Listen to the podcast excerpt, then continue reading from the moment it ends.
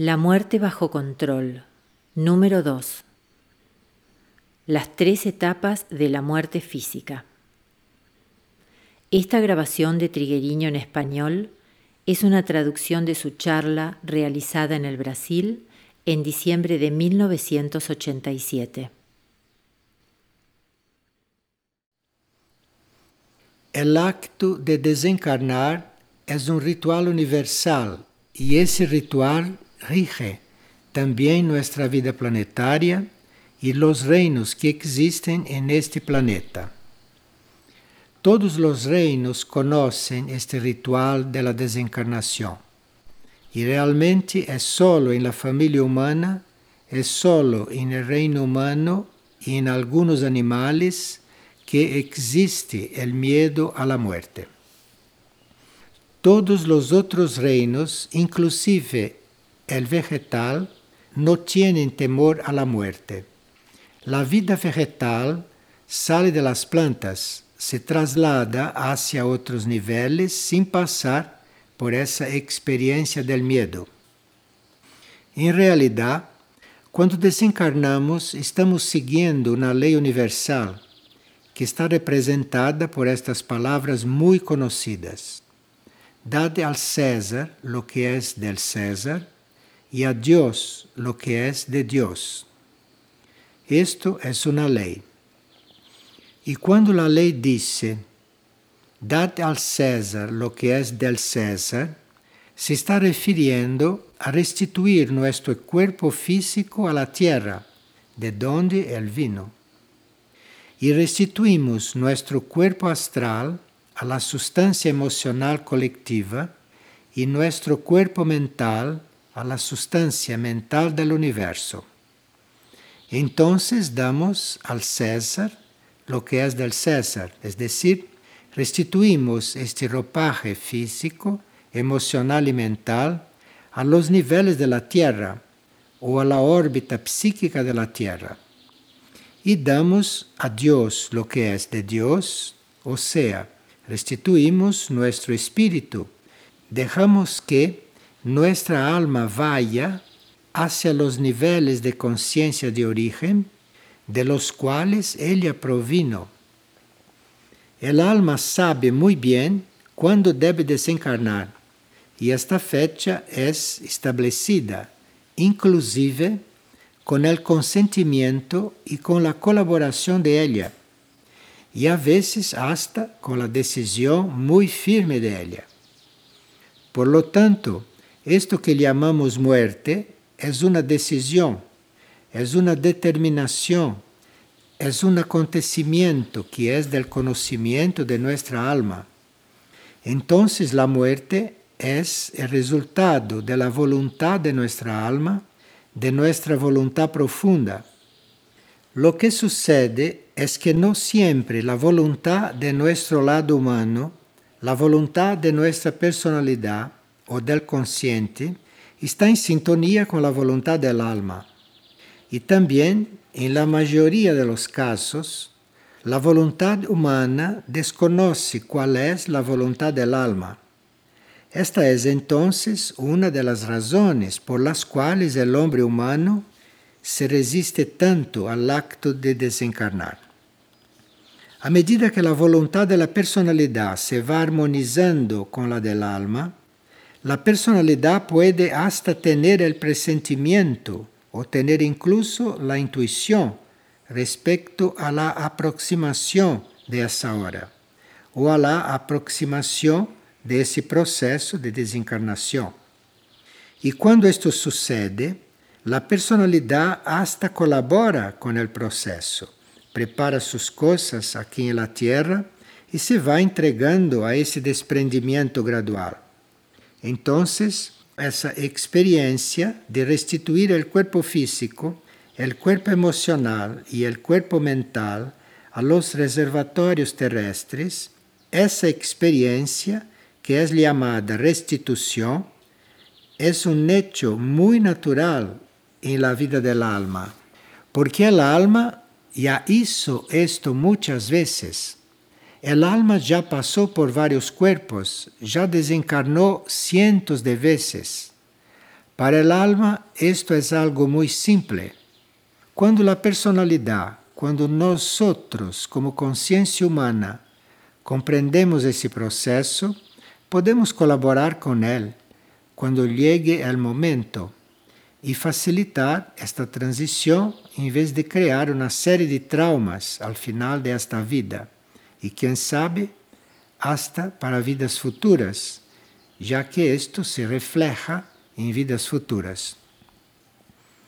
Ahora veremos las tres etapas de la muerte física. Vamos a ver las tres etapas del acto de desencarnar de este cuerpo físico. Cuando llega el momento de desencarnar del alma, a veces surgen circunstâncias que demonstram ao homem que isto vai suceder. Nós outros não vamos estudar aqui estas diferentes circunstâncias, as diferentes enfermidades ou os diferentes tipos de desencarnação que podem ocorrer, sino que vamos ver as três etapas que existem em qualquer tipo de desencarnação. La primera etapa comienza cuando el alma ordena el retiro de la energía vital. La segunda etapa es la que llamamos desligamiento. Esto se produce después que el alma ordena la retirada de la energía vital. Allí comienza un proceso de desligamiento que envuelve el cuerpo físico y la red de energías del cuerpo etérico. Después comienza entonces la tercera etapa del proceso, que es la etapa de partida propiamente dicha, cuando finalmente el alma realiza uno de aquellos esfuerzos finales y parte hacia otras dimensiones de conciencia. Esse processo da desencarnação ou o processo de passagem de nossa consciência para outros níveis tem estas três etapas que agora vamos a ver em detalhes. Quando a alma ordena, quando manda a ordem de retiro de esta energia vital que nos anima, lo que sentimos é uma pressão intensa em los pies que comienza a subir por el cuerpo. Comienza a subir por el cuerpo físico lentamente y los miembros se van tornando pesados, fríos e entorpecidos. Cuando esa presión comienza a subir por el cuerpo, lo que reacciona en primer lugar es la respiración, la circulación, la vista y los oídos. Así, quando começamos a sentir uma reação em esses sectores e essa pressão intensa que vai subindo, podemos compreender que a alma já deu a ordem de retirada. A partir desse momento, aquilo que é a contraparte sutil do sistema nervioso, que são os chamados nadis, sistema nervioso em nível etérico, em nível não físico, esses nadis ou esse sistema nervioso sutil começa a organizar-se para desligar-se do sistema nervioso físico. Então, as glândulas do corpo começam a inyectar em la sangre uma substância que afeta o coração. E, en este momento, tenemos la sensación de no estar identificados con el cuerpo físico, excepto con la región del corazón. Se vê então que sucedem coisas muito precisas. E quando começa essa desidentificação do corpo físico, não deveríamos reaccionar a isso, não deveríamos apegar-nos a ele. Se sente então uma espécie de temblor psíquico, e esse temblor pode reflejar-se no físico. E através de esse temblor, percebemos que o sistema nervioso sutil está desprendiéndose, está desligándose del sistema nervioso físico. En este momento de temblor psíquico, que es el desligamiento del sistema nervioso sutil, si no reaccionamos y si no soltamos, si entramos en relajación, ese desligamiento se da sin ningún dolor y sin ninguna resistencia. Esta es la primera etapa del proceso. Comienza entonces la etapa del desligamiento en sí. Este desligamiento da las primeras señales de su presencia en los ojos, en los ojos físicos. Y comenzamos entonces a sentir la separación entre los dos sistemas nerviosos en la región de los ojos. Ahí nos invade un sentimiento de impotencia. Perdemos el control de lo que está sucediendo. Es como si no pudiésemos evitar este proceso de desligamiento. Percibimos que nada podemos hacer para evitar lo que está sucediendo e esse sentimento de impotência deve ser respeitado e não se deve reaccionar para que esse desligamento não suceda. Então, se não resistimos a esse desligamento e se aceitamos totalmente este sentimento de impotência, começam a suceder hechos muito naturalmente e que podemos presenciar com toda tranquilidade. Por ejemplo, a esta altura percibimos que fuerzas naturales nos arrastran hacia un túnel. É como se fôssemos sendo levados hacia dentro desse túnel que se vai tornando cada vez mais estreito.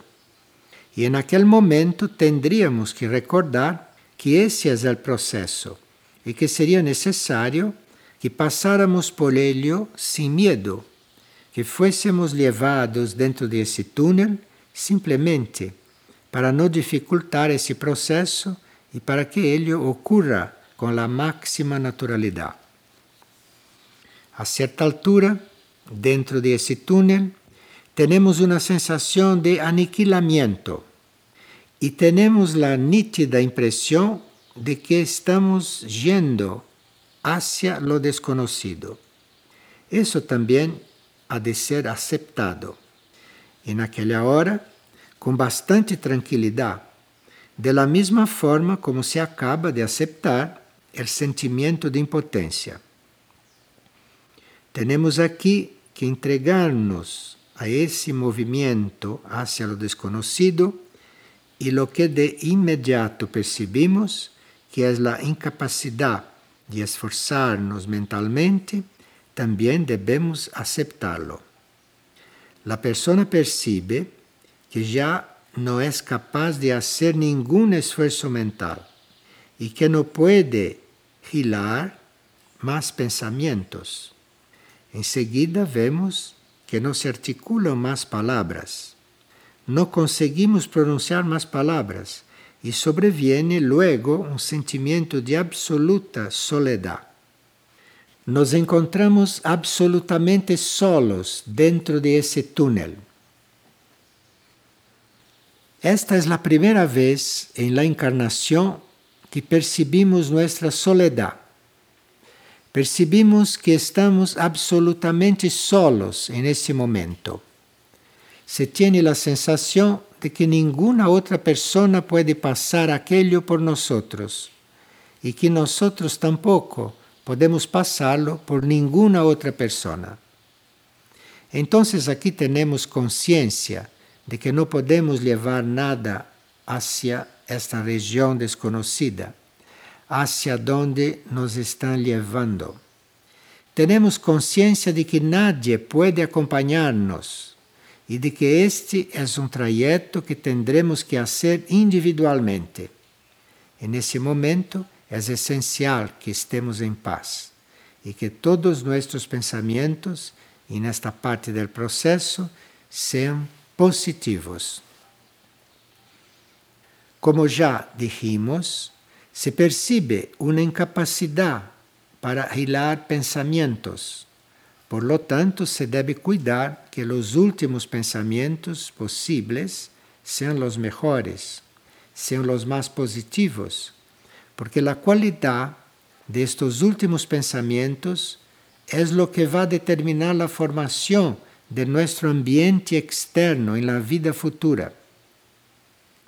Estos últimos pensamientos son como una capa externa de aquel átomo permanente que en la organización de la vida futura va a atraer toda nuestra parte material, nuestra parte física, porque se trata del átomo permanente físico. Entonces, el último pensamiento que revistió ese átomo, que es un punto de atracción muy fuerte para los elementos de la próxima encarnación, este último pensamiento es el que va a atraer el material que le corresponde. Entonces, él es muy determinante. Todo esto que se está diciendo se refiere al lado material principalmente, al lado físico, al lado ambiental de nuestra vida y no a otras cosas que se determinan en las fases siguientes. Después de percibir la incapacidad para gilar pensamientos, la incapacidad para articular palabras y después de tener el sentimiento de sentir-nos solos como indivíduos, de perceber que naquele momento não é possível levar nada com outros e que não é possível agir, compartilhar aquela experiência com nadie, aí entramos na terceira fase do processo de desencarnação física, que é a fase de partida propriamente dita. Después de haber vivido esas sensaciones y estos sentimientos, el cuerpo etérico, la red de energía que hasta ahora mantenía el físico integrado, el cuerpo etérico comienza a recogerse, como si se concentrara para recibir el empuje final, porque esta red de energías tiene que retirarse del vehículo físico en ese momento, este cuerpo etérico se concentra mucho más porque lleva consigo al cuerpo astral, al cuerpo mental y a todos los otros elementos del ser, a todos los otros cuerpos de la conciencia. Él se retira con todo ese material psíquico y espiritual dentro de él, saliendo por la parte del cuerpo físico a la cual se prestó mayor atención durante la encarnación. Aquellos que siempre fueron muy emotivos y que no controlaron sus emociones, tienen como puerta de salida del cuerpo físico el plexo solar, toda la zona abdominal o un poco más arriba del abdomen. Aquellos que fueron mentales, que usaron la mente, que tuvieron una vida reflexiva que tuvieron un pensamiento y una mente controlados, organizados, salen por la cabeza, no por el plexo solar. Y en este momento se sabe que muchas personas que desenvolvieron filantropía, que desenvolvieron la buena voluntad, están saliendo por un punto debajo del corazón. Después del último latido del corazón, nos quedamos delante a um quadro, um quadro que é uma retrospectiva, uma visão de todo o que aconteceu e a encarnação que está terminando. É uma visão sintética, em la qual vemos toda a vida, todo o que aconteceu como se fosse um quadro. Allí pode haver uma retrospectiva inversa, desde o último acto de vida hasta el primero. O bien puede darse esta visión como si fuese un cuadro solo, desde la infancia hasta aquel momento. Y con este cuadro delante de nosotros, formado por todos los hechos de nuestra vida, toda la historia de nuestra vida, tenemos una experiencia interesantísima, porque en este momento vemos toda la vida transcurrida desde el punto de vista del alma. Es como si nos situáramos en el punto de vista del alma y desde allí viésemos la vida transcurrida sobre la tierra. Entonces vemos nítidamente todas nuestras faltas, nuestros defectos, todas las consecuencias de nuestras acciones comprendemos a ilusão fundamental de nossa vida ou de aquela encarnação. Em la literatura especializada, isto é chamado tribunal. Há certas enseñanzas del passado que dizem que a gente passa por um juicio quando desencarna. E isto, que é chamado ou era chamado tribunal, al passar de repente para o punto de vista dell'alma e ver em un quadro sintético la vida que se levou em la tierra desde outro ponto de vista, se la vê com todas as consequências que ella trajo. Então, compreendemos quão grande foi nossa ilusão e em quantos pontos permanecemos enganados. Quantas coisas durante a vida vimos y consideramos a la manera de la personalidad y no las consideramos desde el punto de vista más amplio. Si quedamos delante de ese cuadro bastante tranquilos, si permanecemos imparciales y dejamos que ese efecto, el efecto de esa comprobación, quede bien grabado en nuestra conciencia, esto va a quedar impreso en el cuerpo astral. Entonces, en la próxima encarnación, tendremos un cuerpo astral de buena calidad, porque será un cuerpo astral que percibió, que comprendió su propia ilusión y toda la ilusión de los propios sentimientos humanos, toda la ilusión de los deseos, en fin, toda la ilusión de la vida transcurrida. Se este momento fora vivido com claridade, com paz, com tranquilidade, podremos passar nesse momento por uma maduração intensa do corpo astral. E isto queda impresso no átomo permanente astral. Este átomo permanente, então, é o que vai reunir todos os átomos para o futuro corpo astral, que vendrá assim impregnado de nossa última comprovação. E um corpo astral que se forme depois de essa experiência impressa em seu átomo permanente será um corpo astral muito mais equilibrado que o anterior. E quando esta lecção de toda a ilusão vivida está bem impressa em nossa consciência, é allí que a alma tem a possibilidade de retirar-se com mais facilidade porque vê a própria ilusão y ve que ya nos desprendimos de muchas cosas de esta vida que está terminando. En aquel momento, el alma puede dar uno de sus impulsos finales, tiene más libertad, sufre menos resistencia de nuestra parte para retirarse. En aquel momento, el alma puede dar uno de sus impulsos finales, tiene más libertad, sufre menos resistencia de nuestra parte para retirarse. Recordemos que todo esse processo da visão do quadro e de todas essas comprobações se dá em um tempo mínimo, como se fosse o tempo entre um e outro latido do coração.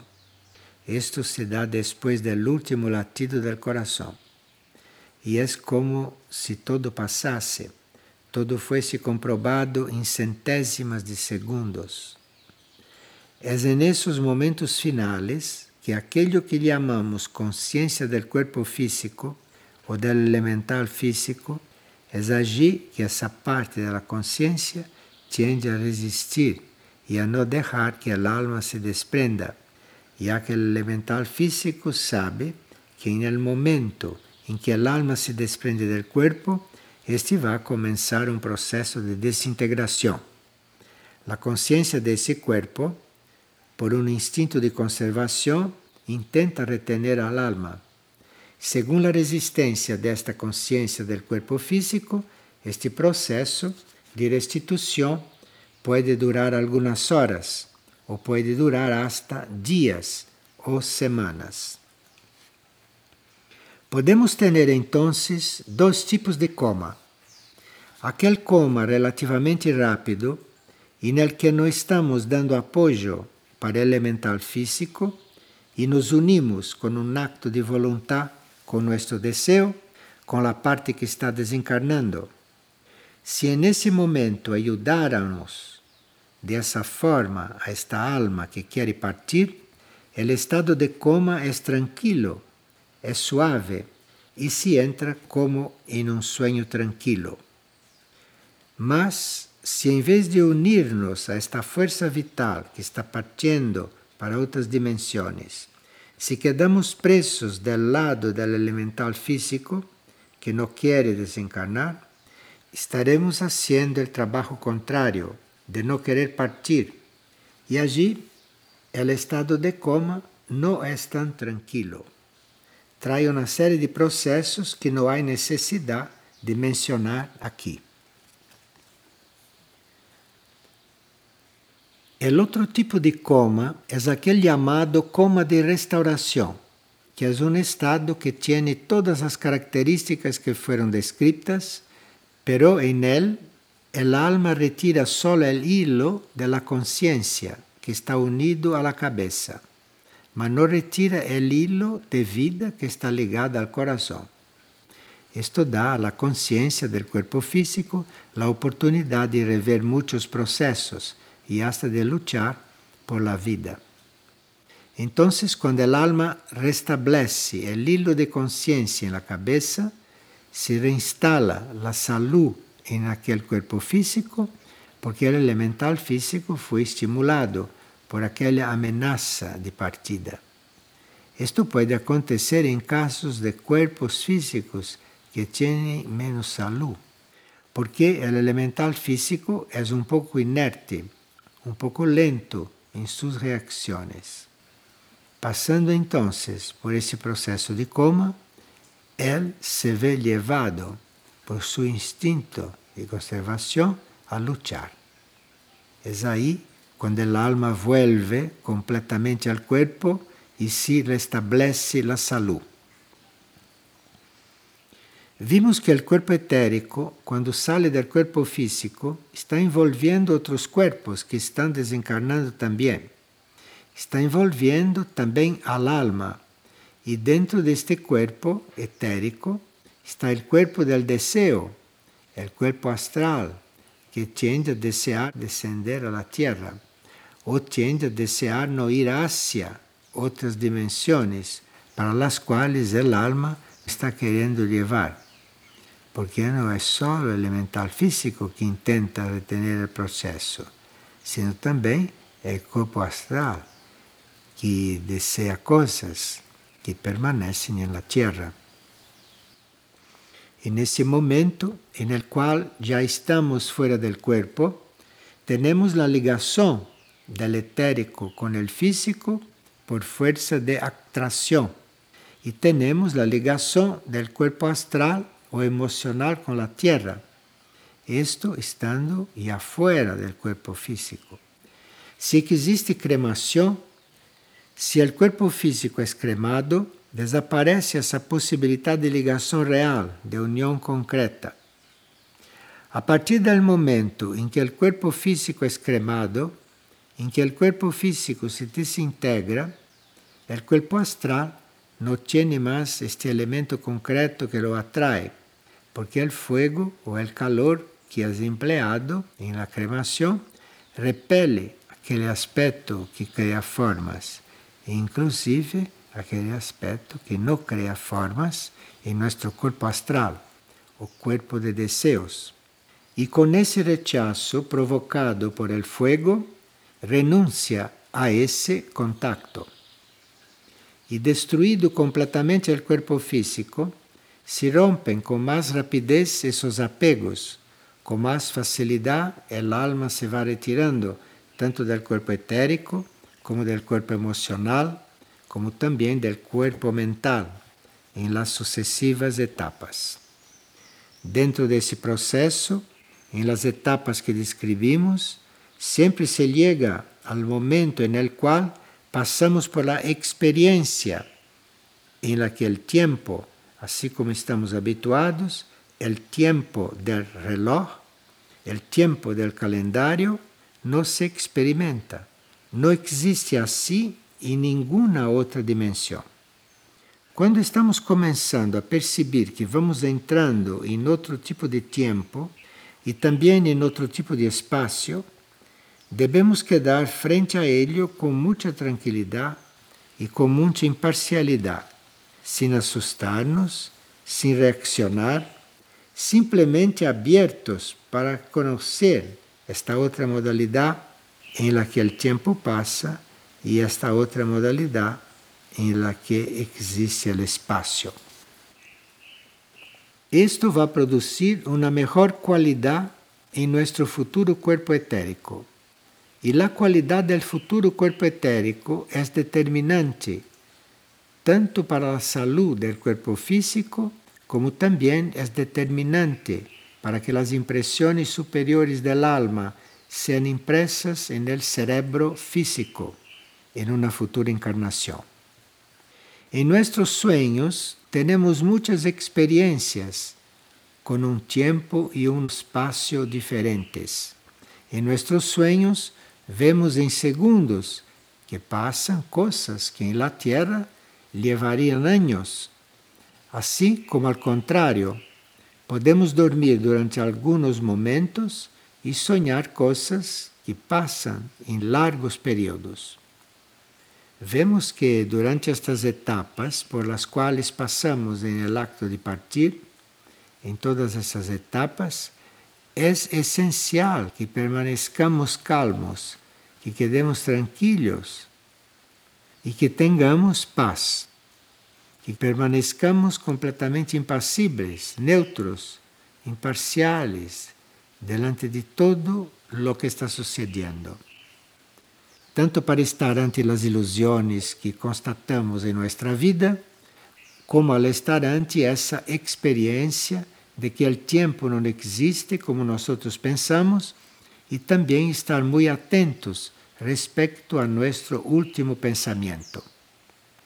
De aí a necessidade de que haya muita paz, muito silêncio e pouca estimulação a nosso alrededor, quando começam essas etapas al salir del corpo físico. Qualquer movimento em torno, qualquer solicitud, qualquer manifestação das pessoas que estão ali cerca, todo isso perturba esta necessidade de calma, esta necessidade de tranquilidade e de paz. É uma necessidade de estar totalmente concentrados no processo que se está desarrollando e não ter mais nossa atenção dirigida hacia coisas externas, hacia coisas da terra, hacia pessoas, hechos, circunstâncias que a alma em aquele momento quer deixar. Podemos ajudar muito a uma pessoa que está desencarnando se mantenemos alrededor de ela uma atmosfera de calma, se não solicitamos sua atenção hacia a terra, hacia sua vida personal, hacia aqueles níveis que a criatura está começando a abandonar. Se vê assim que este processo de restituição de los cuerpos terrestres, por cuerpos terrestres entendemos o físico, o emocional e o mental, por estar constituídos de substâncias terrestres. Vemos que esse processo é como uma renovação de energias e não uma morte, porque a alma necessita de uma experiência fora desses corpos, depois de haver passado por uma certa permanência aqui nessas dimensões conhecidas. El alma vai necessitar agora renovar todo o seu potencial. Vai necessitar um período para repousar desta encarnação terrestre vai necessitar fazer uma síntese, fazer um resumo desta encarnação, assimilar suas experiências e depois de haver realizado esta síntese, ela visualiza seus próximos passos. Ali, ela necessita de um certo tempo desencarnada para poder reorganizar, inclusive, sua própria encarnação sobre a Terra si hubiera una próxima encarnación en breve. Fuera del cuerpo, el alma va a pasar por un proceso de renovación para que ella pueda, cuando llegue el momento, atraer sus nuevos envoltorios para una siguiente encarnación. Y si estuviéramos identificados con este núcleo reencarnante, que es el alma o yo superior, si durante la encarnación nos identificamos o buscamos identificación con este núcleo espiritual reencarnante, pasaremos por esse processo com bastante facilidade, porque acabaremos conhecendo e percebendo sua necessidade de renovação e, por lo tanto, sua necessidade de sair por um tempo de esses corpos e dessas dimensões conhecidas da Terra. Vimos aqui as três etapas da morte física. Proximamente veremos quais seriam nossas atitudes mais adequadas durante a encarnação para que quando cheguemos a essa etapa la passemos serenamente, com inteligência, colaborando com o verdadeiro e real movimento del alma, que não é permanecer mais na terra, sino ir hacia outros níveis de consciência.